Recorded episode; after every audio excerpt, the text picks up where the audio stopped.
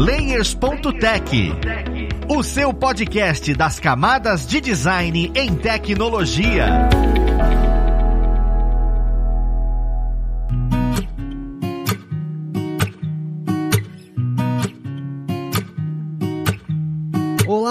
Ouvintes! Eu sou o Luiz Lima, designer e professor aqui na plataforma Alura, e vamos para mais um Layers.tech, o seu podcast das camadas de design na tecnologia. Hoje nós vamos conversar um pouco melhor sobre um tema que acaba sendo bem polêmico entre os designers, que é a ideia do branding, né? Eu quero pegar um estudo de caso muito interessante para a gente conversar e abordar o branding em cima desse estudo de caso, em cima dessa marca que tem uma carga energética tão legal atrás dela. Para falar sobre isso, vamos conhecer quem vai auxiliar a gente. Eu tenho aqui comigo hoje o Lívio Lourenço. Ele é sócio proprietário da Matula, que é a empresa que nós vamos falar sobre estudo de caso e consultor de negócios. E ele vai ajudar bastante a gente nesse papo. Seja bem-vindo, Lívio. Opa, obrigado pelo convite. É um prazer estar aqui com vocês. E junto com o Lívio nós temos também o Lucas Loyola. Ele é designer e ilustrador e auxiliou o Lívio exatamente um pouco nessa construção da Matula e vai trazer essa visão de ilustrador pra gente nessa área de branding que, como eu disse, às vezes é tão turva. Seja bem-vindo, Lucas. Obrigado aí, Luiz. Olá, pessoal. Vamos lá pro papo.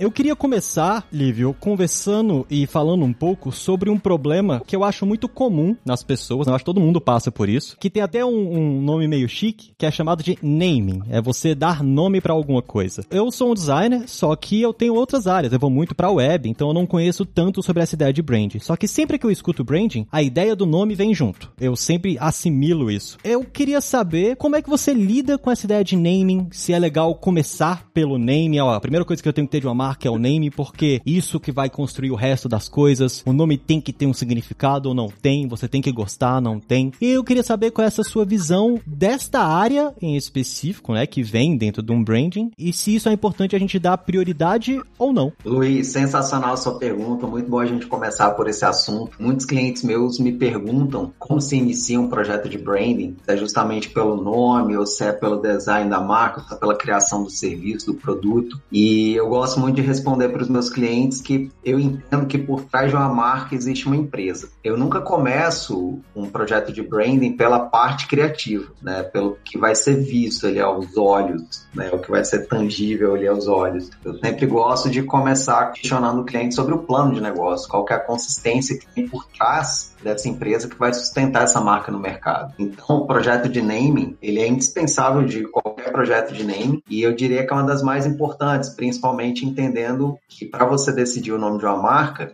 você não pode seguir pela emoção, como você faz quando vai batizar um filho, por exemplo. Ah, o nome do menino vai ser João, vai ser Maria, enfim. Quando a gente está falando de nome de marca, a primeira coisa que a gente tem que pensar é em propriedade intelectual. Esse nome é passível de registro no INPI? Assim, essa questão do INPI, ela é muito séria, porque eu não vejo esse assunto fluir nem entre os designers, nem entre agências de propaganda, marketing online, e muito menos entre os empresários. Para você ter uma noção, uma própria pesquisa do INPI, apenas cerca de 12% das empresas que abrem no Brasil dão entrada no processo de registro da marca. Realmente é um assunto que não não está no dia a dia da galera. Eu vejo muito freelancer recebendo né, pedido para criação do logotipo, pega-se um briefing e nunca, quase nunca se questiona o nome da marca. E a primeira coisa que eu faço quando chega um nome pronto para mim é perguntar se o empresário já pesquisou no INPI. E a resposta de quase 100% é já, já sim. Eu confio do cliente porque nem INPI ele sabe o que, que é. Para quem não sabe, o INPI é o Instituto Nacional de Propriedade Industrial, que é o órgão responsável por registro de marcas e patentes no Brasil. Então, quando o empresário fala, ah, não, já pesquisei no INPI, eu desconfio, e quando ele fala, não, meu contador já fez isso, aí que eu tenho plena certeza que ele não olhou no INPI.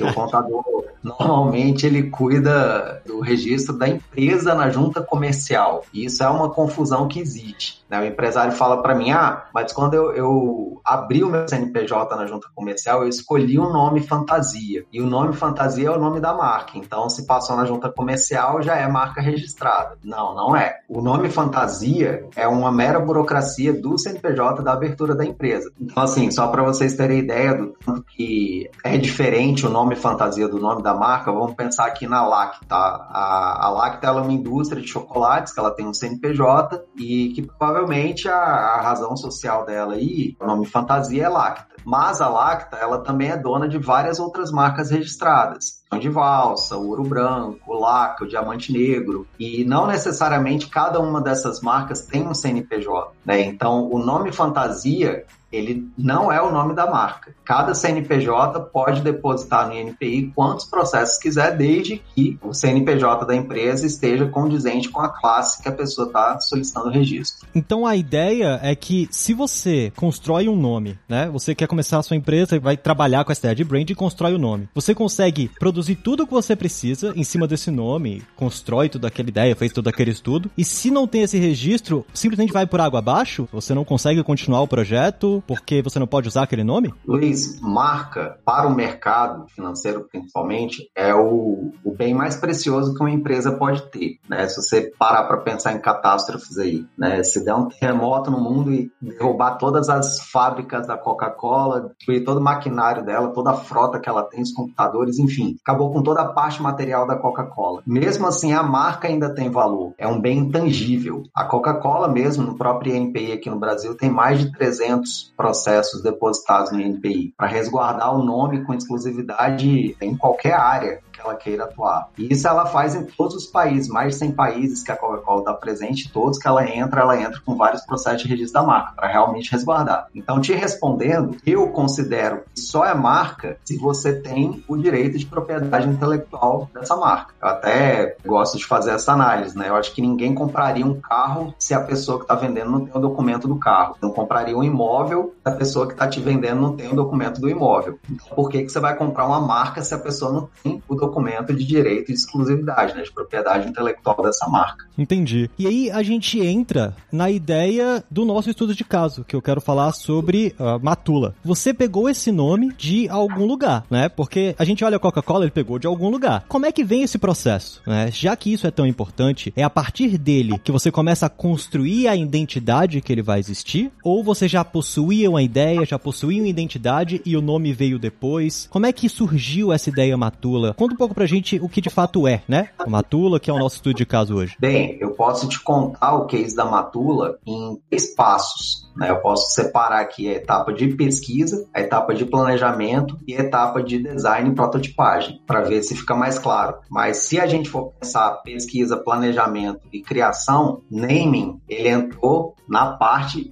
de planejamento barra criação. Tive toda uma etapa de pesquisa antes, foram seis meses dedicados à pesquisa, seis meses dedicados a planejamento e seis meses dedicados à criação e prototipagem. Então foi um projeto aí de um ano e meio antes do lançamento, antes da ativação do primeiro ponto de venda. Você quer que eu te fale de naming primeiro ou da pesquisa primeiro?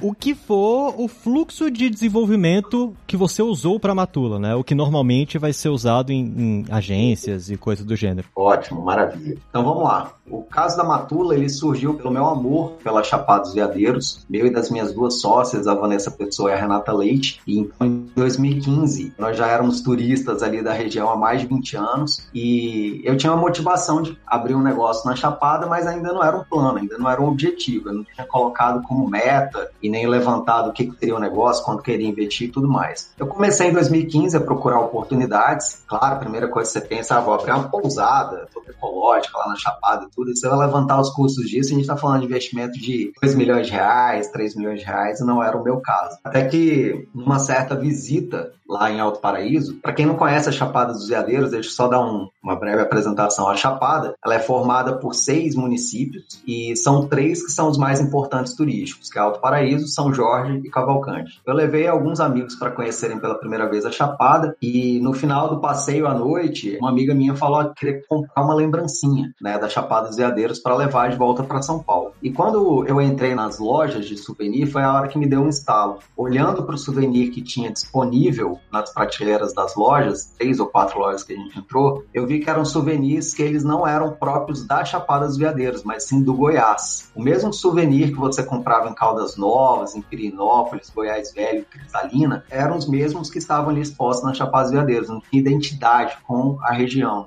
identidade com o atrativo turístico. Então ali eu vi uma oportunidade. Começou a etapa de pesquisa. Primeira coisa que eu fiz foi pesquisar o que era o mercado souvenir. Quais eram os souvenirs mais vendidos no mundo, no Brasil, na Chapada dos Veadeiros. Nessa fase de pesquisa eu fiz 12 visitas técnicas lá na Chapada. Eu visitei 100% das lojas de souvenirs. Planilha na prancheta, notebook dentro do carro, saía de cada uma das lojas e ia anotando qual era o mix de produtos vendidos né, em cada loja junto com a variação de preço. Minha etapa de pesquisa começou realmente pensando em mercado em vendas, em empresa. Só lembrando, por trás de uma marca existe uma empresa. Eu não estava afim de criar um projeto que fosse bonitinho, esteticamente bacana, mas que não tivesse consistência financeira. Então eu fiz um, um estudo profundo né, sobre essas questões de mercado. Fiz uma visita presencial também a Salvador, que é um dos lugares que mais vende souvenir. Só uma curiosidade, a fitinha do, do Céu do Bonfim é o souvenir mais vendido no Brasil. Fiz uma visita técnica também em Foz do Iguaçu e no Chile, né, em Santiago. E aí eu consegui ver é, como que o, o, impacto do souvenir diante dos turistas. Nessa etapa de pesquisa ainda, uma coisa muito importante que eu deixo como dica para todo mundo que vai iniciar um projeto de branding, galera, antes de começar a criar, pensa no comportamento de quem vai comprar. Não só naquela segmentação clássica do marketing. Ah, são homens e mulheres de 5 a 76 anos. Todo mundo que tem um perfil que pode consumir. Mas pensa no comportamento. Qual é o comportamento central que une idades e sexos diferentes? Qual é o comportamento central que une classes sociais diferentes? Independente da classe, independente do sexo, da região onde a pessoa mora, da idade, ela tem um comportamento que pode permear de uma pessoa para outra, né? Pode ser um padrão de comportamento. Nessa etapa, falando aí sobre tecnologia, eu não tinha recurso tecnológico disponível para mim, então eu fiz isso realmente na mão, no dedo. Eu analisei mais de 5 mil publicações no Instagram, no TripAdvisor e no Booking, para formar uma matriz de adjetivos. Eu queria entender por que, que o turista visitava a Chapada dos Veadeiros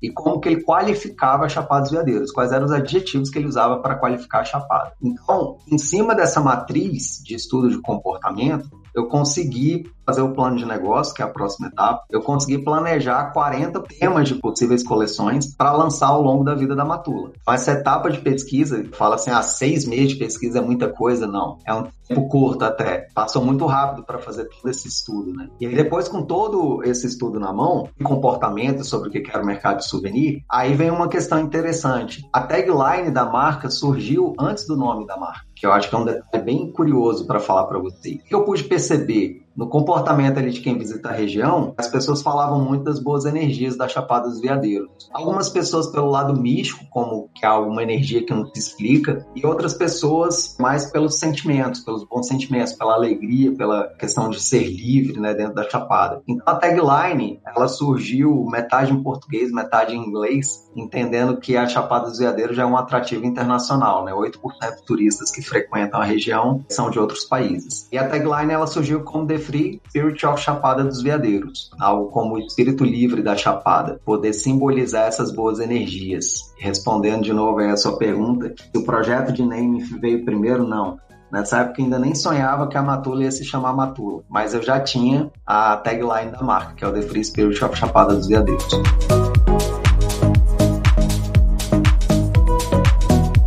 Cara, isso é legal porque quebra um pouco o conceito de quem vai trabalhar com brand ou trabalhar com design, que acha que você sempre tem que começar com o nome. E eu mesmo, eu sempre faço isso. Eu vou, vou inventar alguma ideia, eu vou, ah, vou montar uma empresa. Eu sempre começo com o nome em vez de fazer essa ideia de pesquisa. Eu gosto de fazer esse vínculo que você tá trazendo de informação com as áreas que vem crescendo bastante no design, que é a ideia de UX, UI, porque a quantidade de estudo que você precisa fazer para construir um aplicativo, a quantidade de informação que você tem que ter para manter esse aplicativo, tanto é que está existindo data science hoje em dia para tudo isso, funciona exatamente para você manter um bom atendimento de uma marca, manter isso tudo. Então é legal eu conseguir visualizar que para construir alguma coisa do brand, você consegue aplicar esse mesmo tipo de conhecimento, coisa que eu não havia pensado nisso. Você fez de maneira manual. Você nunca pensou em automatizar isso hoje em dia? Por exemplo, se você fosse criar um novo projeto, você faria diferente essa parte de coleção de dados? Porque isso tem a ver com branding, tem a ver com o design design como um todo daquela marca, só que o processo manual, além de ser muito fácil e volátil, né, você perder ou ter alguma coisa errada, ele é trabalhoso. Se você se automatizasse isso, o que você faria diferente se fosse para pegar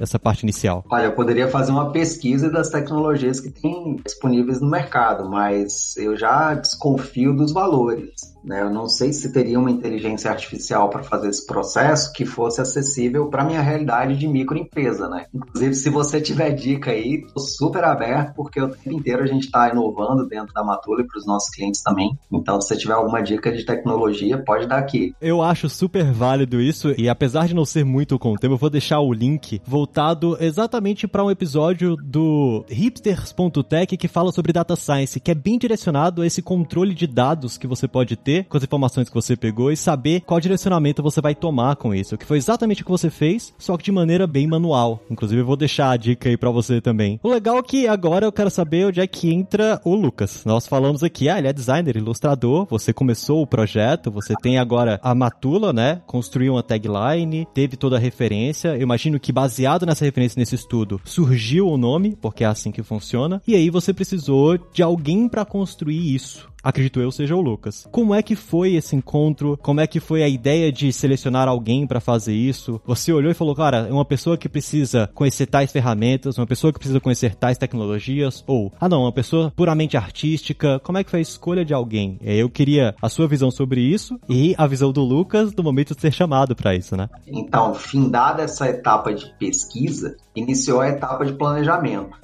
Entendendo que branding é uma área profissional responsável por gerenciar a marca no mercado e na mente do consumidor, quando eu falo de gerenciar no mercado, eu estou falando da empresa que está por trás da marca que isso é indispensável. Não existe branding se não existir a empresa né, de uma forma saudável ali no mercado. Então, depois que terminou essa etapa de pesquisa, que eu colhi todos esses dados que era o mercado de souvenir, os dados da região e do comportamento do consumidor, aí eu vim para a etapa de plano de negócios e de marketing. Ou seja, definir o que, que seria o produto, o preço, a praça, a margem de lucro, como que os revendedores iriam agir comigo nessa dinâmica de mercado. E aí o plano de negócio da Matula, ele tem um foco no desenvolvimento setorial do turismo na Chapada dos Veadeiros. O plano seria que cada coleção contasse curiosidades e ajudasse a disseminar informações importantes da Chapada dos Veadeiros, por meio dos produtos e das campanhas publicitárias. Tudo isso ainda estava na etapa de planejamento. Você imagina aí, já dando um ano de projeto e a gente ainda não tinha criado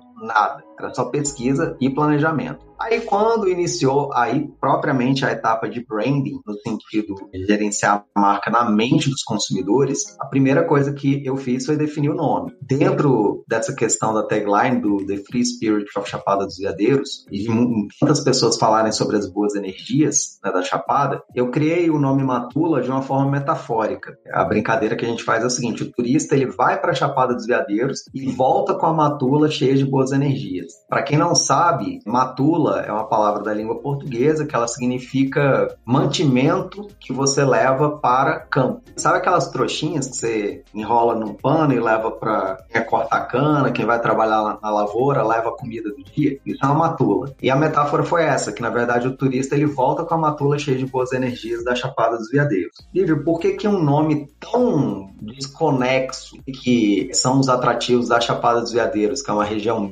cheia de cachoeiras, de ecoturismo, que você não criou um nome voltado que remetesse a eco, ou a natureza, ou a adrenalina, expedição, turismo de aventura e tal. Propriedade intelectual, registro no INPI. Quanto mais desconexo o nome do que é o seu mercado, mais chance você tem de obter o registro da marca. Né? Para para pensar comigo aqui, na década de 70, Steve Jobs, quando foi lançar a Apple, ele tinha dois grandes concorrentes, Microsoft, que vamos analisar só o nome aqui, a junção de microcomputer e software, é um nome bem descritivo, e a IBM, International Business Machine, que é outro nome totalmente descritivo. Ele queria posicionar a marca dele como altamente inovadora, né, em tecnologia para disputar com essas duas gigantes. Ele batizou a marca dele de maçã. Ele simplesmente falou: o nome da minha marca para assinar computadores e celular vai se chamar maçã. Isso foi uma coisa completamente inusitada, tanto que ele consegue o, o, registro qualquer país que ele vai atuar, porque os empresários não têm esse pensamento tão fora da caixa, assim, né? Até vocês, como designers, sabem muito bem o tanto que é difícil aprovar uma inovação. E aí, entra a parte de criação, né, que eu posso englobar agora toda essa parte de design gráfico. A partir do momento que eu tinha as pesquisas, o plano de negócio e de marketing na mão, sabia como que eu ia vender os produtos, quais eram as minhas linhas de produto, preços, as margens de lucro e tudo mais, aí começou essa etapa do branding, né, em relação à gestão da marca na mente das pessoas. Definimos o nome, definimos as principais buyers personas. Ainda na etapa de pesquisa, eu consegui perceber que existiam 18 motivos pelos quais as pessoas visitam a Chapada dos Veadeiros e que eu teria 18 personas diferentes ali. E aí, como é que você cria uma única marca que consegue abranger 18 personas? É difícil, né, você fazer isso. Então, é o que a Matula optou por fazer é dela ser uma marca guarda-chuva de várias submarcas e de coleções temáticas voltadas para cada uma das personas. Se eu já pudesse lançar as 40 coleções, né, conseguir identificar, seria ótimo, mas existe uma limitação financeira quando a gente fala de microempresa. E nessa época de 2015 para 2017, os incêndios criminosos na Chapada dos Veadeiros começaram a crescer muito. E em 2016, especificamente, teve uma mobilização mundial mundial sobre a quantidade de bichos que foram queimados né, nos incêndios. Então, quando a gente foi decidir a primeira coleção, pensamos, então vamos definir uma coleção voltada para homenagear a fauna da Chapada dos Veadeiros. Agora, meu amigo, quando a gente fala de fauna da Chapada dos Veadeiros, eu estou falando de cerrado, eu estou falando de milhares de espécies de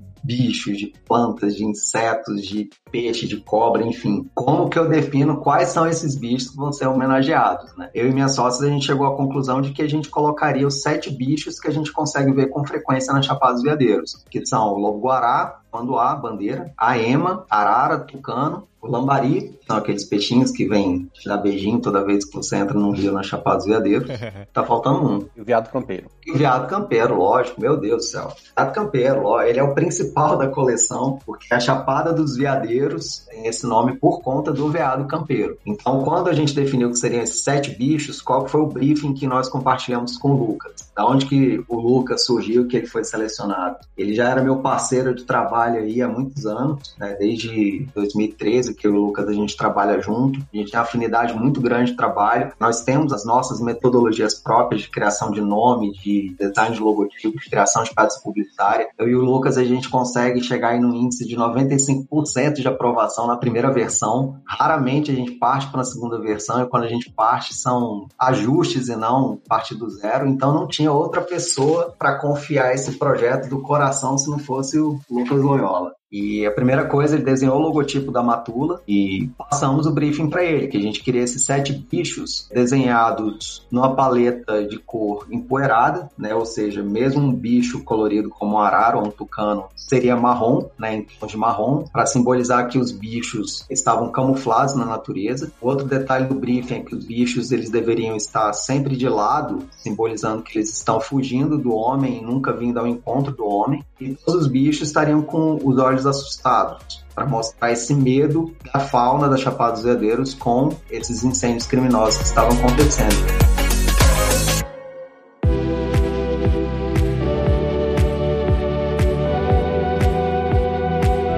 Eu queria até perguntar, Lucas, se durante esse processo de criação, né, porque o Lívio trouxe o briefing para você, durante esse processo o branding que ele já tinha construído, né, essa pesquisa, essa primeira etapa do branding, ele te auxiliou na criação desse projeto? Você precisou fazer uma outra pesquisa à parte disso? Tô trazendo isso porque uma forma da gente agilizar para o designer é entender onde achar essas informações. Normalmente, quando você vai trabalhar com brand de uma marca ou fazer esse projeto igual o Lívio trouxe para você, você já vem com essas informações, você precisa buscar essas informações. Eu queria que você passasse sobre isso também. Na etapa de criação, de qualquer tipo de criação que eu faço, eu sempre me permito fazer uma pesquisa própria, porque eu preciso entender bem sobre aquele tema, né? então é legal até buscar fontes que não foram já passadas no briefing, especificadamente dentro desse projeto, como a gente estava falando ali de fauna, partir para uma pesquisa, vamos dizer, biológica mesmo dos bichos. É claro que entra muito da minha própria linguagem, né, como artista também, não só como designer, num projeto de ilustração,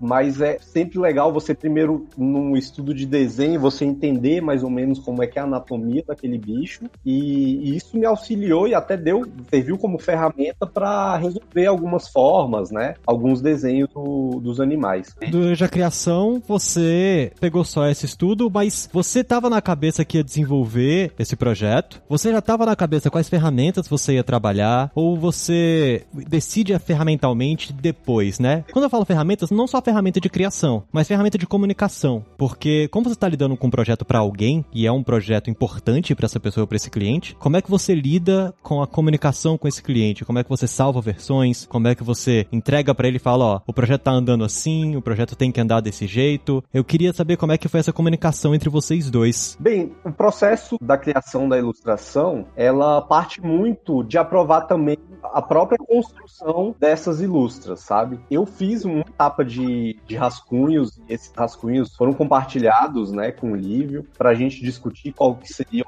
as melhores formas, as poses dos bichos, né? Essa parte ela foi toda feita passo a passo e essas decisões mais de detalhes, de ferramentas, foram sendo tomadas nesse percurso. Eu acho importante é, frisar também, Luiz, que o convite do Lucas não veio só pela minha proximidade já com ele aí de longas datas, mas porque a minha vontade das minhas sócias era que realmente a gente tivesse um design autoral. A gente queria levar o design gráfico como um grande diferencial competitivo para a Chapada dos Veadeiros, porque simplesmente não existia lá dentro, nem como empreendimento de turismo e muito menos como produto de souvenir. E quando a gente pensou em agregar valor, em realmente desenvolver turismo na Chapada dos Veadeiros, a primeira condição que nós pensamos é que o design deveria ser autoral. Então, na verdade, é o que o Lucas desenhou aí teve pouquíssima interferência minha das minhas sócias. Né? A partir do momento que estava atendendo o briefing, nós confiamos plenamente aí na capacidade dele artística e um ou outro ajuste que nós fizemos, né? principalmente no veado campeiro, que seria o principal. Mas todos os outros bichos eles foram aprovados de primeira sem nenhum ajuste. Cara, isso é bem interessante porque mostra como o designer que hoje escuta isso daqui, ou até mesmo o empreendedor que está escutando o podcast, ele vai se comportar e vai se identificar no mercado, né? Porque se você é um designer mais autoral, você tem alguns projetos que se adequam. E se você tem vontade de entender como construir o seu negócio, o branding, que parece ser do designer, tem um papel muito importante para solidificar né, aquele negócio, solidificar aquela ideia. Eu queria entender como é que depois que você solidificou, isso deu certo, você falou que foi por volta de 2015, 2016, se esse branding, todo esse trabalho que você teve, esse estudo, hoje traz bons resultados, porque esse ano foi um ano um tanto quanto complicado, inclusive para Chapada dos Veadeiros, né? Datando um pouco o podcast, nós estamos aí na nossa pandemia de Covid-19. Como é que foi essa conversa entre o que a Matula entrega, que as pessoas estão precisando tanto, que são good vibes, porque esse ano a gente teve bastante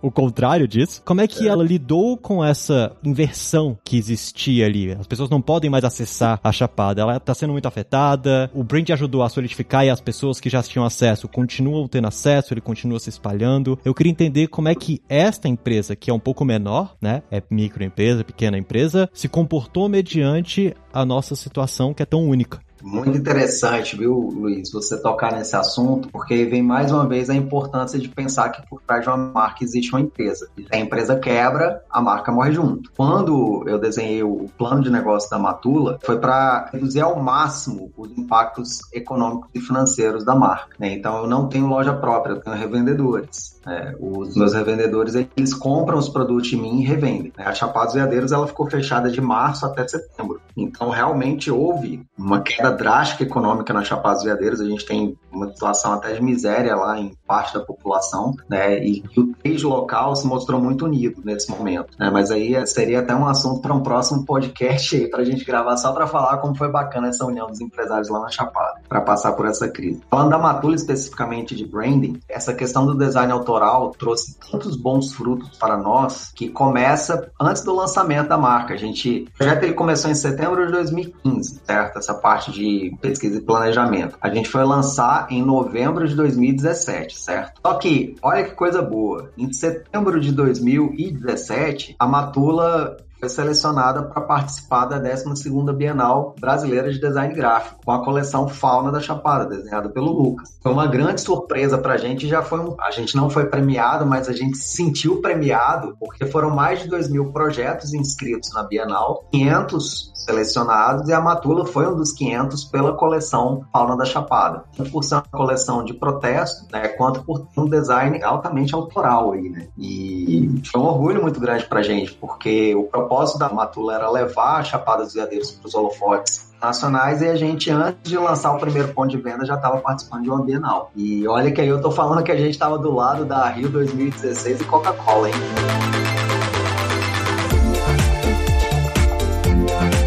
E quando você coloca isso, você tem muito material, né? Você tem muito material. Como você fala que é souvenir, é muito material impresso, é muito material tocável. Todos eles, basicamente, né? Você não vai ter um wallpaper necessariamente. E aí, pro Lucas, que foi criar esse material, falando mais uma vez sobre branding, você pensa, cara, no momento que você vai criar, como esse material vai ser entregue, porque você criou uma ilustração. É uma ilustração, vai para ele, pode ser uma ilustração que vai para um site, pode ser uma ilustração que vai para algum lugar. Então você acaba entendendo que quando você estuda um projeto para desenvolver como design, design e você sabe que isso está atrelado a uma marca dessa forma, você já tem que pensar, olha, essa marca ela tem que entregar produtos físicos. Então, todo material que eu crio é físico. Quando você começa o projeto, como é que você define isso? Olha, esse projeto ele tem que ser feito em tal ferramenta porque ele tem que sair e ser impresso. Esse projeto tem tal ferramenta porque ele tem que ir para o ambiente online. Você define isso tudo antes, você define tudo isso quando você está começando a desenvolver, você já se perdeu com isso em algum momento e teve que refazer esse projeto, mesmo tendo branding redondinho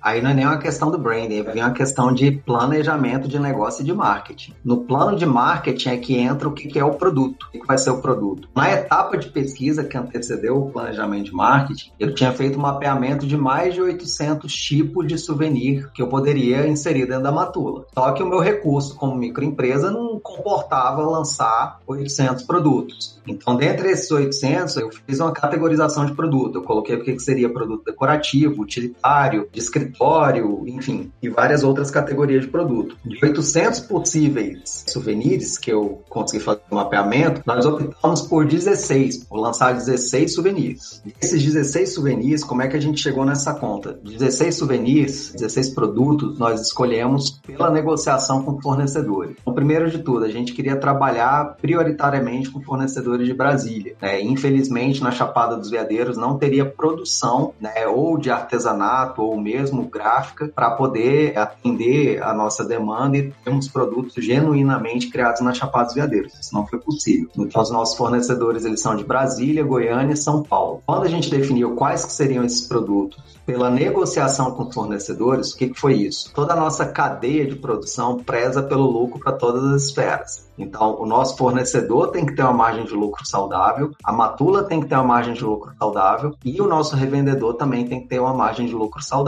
Então, quando o Lucas recebeu essa coleção da Fauna para criar, ele já sabia em quais produtos que ia ser estampados. No caso da coleção dele, foi caneca, moleskine, é, imã de geladeira, broche, marcador de página, caleidoscópio, acho que foram esses seis produtos da coleção da fauna. Então, quando o Lucas foi criar, ele já sabia quais eram as superfícies que seriam impressas. Agora, tecnicamente, eu não sei dizer, Lucas, se tem alguma diferença aí. É contigo. Nesse detalhe técnico, primeiro que a gente desenvolveu uma padronagem, né? uma textura que tivesse todos esses bichos. Então ele já tinha esse detalhe. Eu não pensei só na forma de cada bicho individual, mas eles tinham que funcionar todos juntos como uma textura que pudesse ser aplicada tanto num material que fosse pequeno, como o geladeira é, como numa skin que é um pouco maior. O detalhe técnico principal é esse: as formas elas deveriam ser bem identificáveis, né? Então o shape ali de cada bicho andando juntos foram pensados nesse detalhe.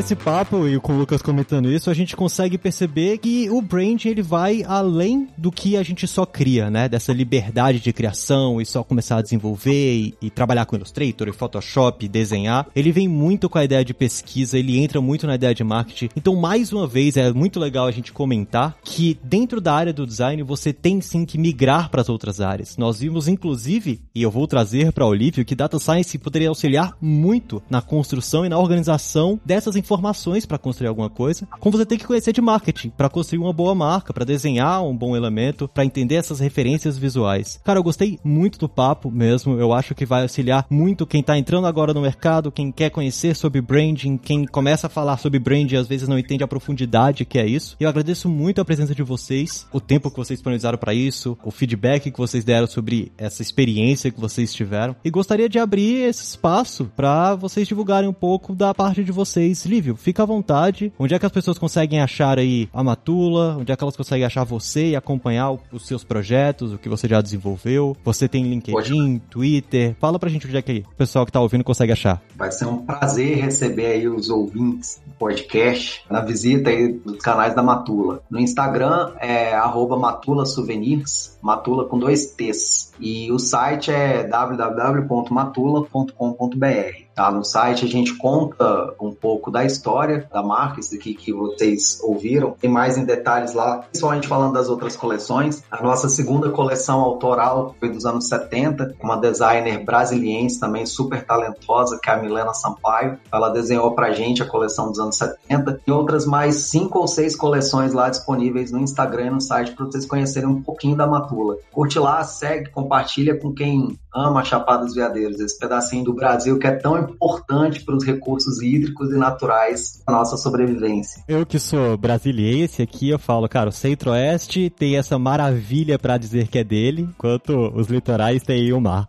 Lucas, fica à vontade, cara, para poder falar onde é que o pessoal te acha, onde é que acha suas ilustrações, onde é que acha esse projeto, inclusive, que você desenvolveu da fauna da Chapada dos Veadeiros, para te conhecer um pouco. Pro designer aí que tá iniciando a carreira, até gostaria de fazer uma observação que quando você entra né, na área de design, quer se tornar um designer, às vezes vislumbra trabalhar para grandes marcas. Ah, eu quero trabalhar numa agência e fazer layout para Coca-Cola, fazer projetos para Coca-Cola, para qualquer tipo de anunciante grande, né, ou empresa grande. Lembrar que pequenas empresas têm um potencial enorme de criação. A Matula é uma pequena empresa e tem esse projeto completamente original e isso acaba trazendo muita possibilidade de criação, assim, coisas que de repente trabalhando para uma Coca-Cola, que já tem toda uma história e tem umas, uma certa rigidez na forma de se comunicar, que de repente fica, às vezes, até um pouco mais engessado do que uma pequena empresa que está começando, principalmente uma empresa que já tem um trabalho de branding por trás, né? E te dá possibilidades de criação muito grandes. Para conhecer o trabalho um pouco da coleção da fauna, pode ser através do site da própria Matula e também no meu portfólio pessoal, www.olucas.com.br. Eu estou à frente do estúdio Mud também, né? Um estúdio de design. Lá também tem um pouco do meu trabalho. www.mud muddy.com.br. Se quiserem entrar em contato comigo, no Instagram é o Lucas L, mais ou menos o lugar para onde eu mais me conecto com o pessoal. Uhum, o rapaz é quase um influencer. Então, pessoal, muito obrigado pela presença de vocês e muito obrigado a você ouvinte que está com a gente até aqui. E lembre-se de favoritar o nosso podcast no seu agregador favorito e dar o nosso hate, dar aqueles cinco estrelas para ajudar, para divulgar, tá certo? E até um próximo players.tech. Um abraço. Fui.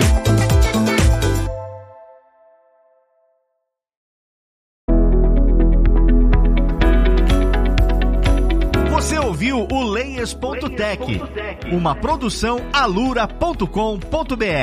Edição Radiofobia Podcast e Multimídia.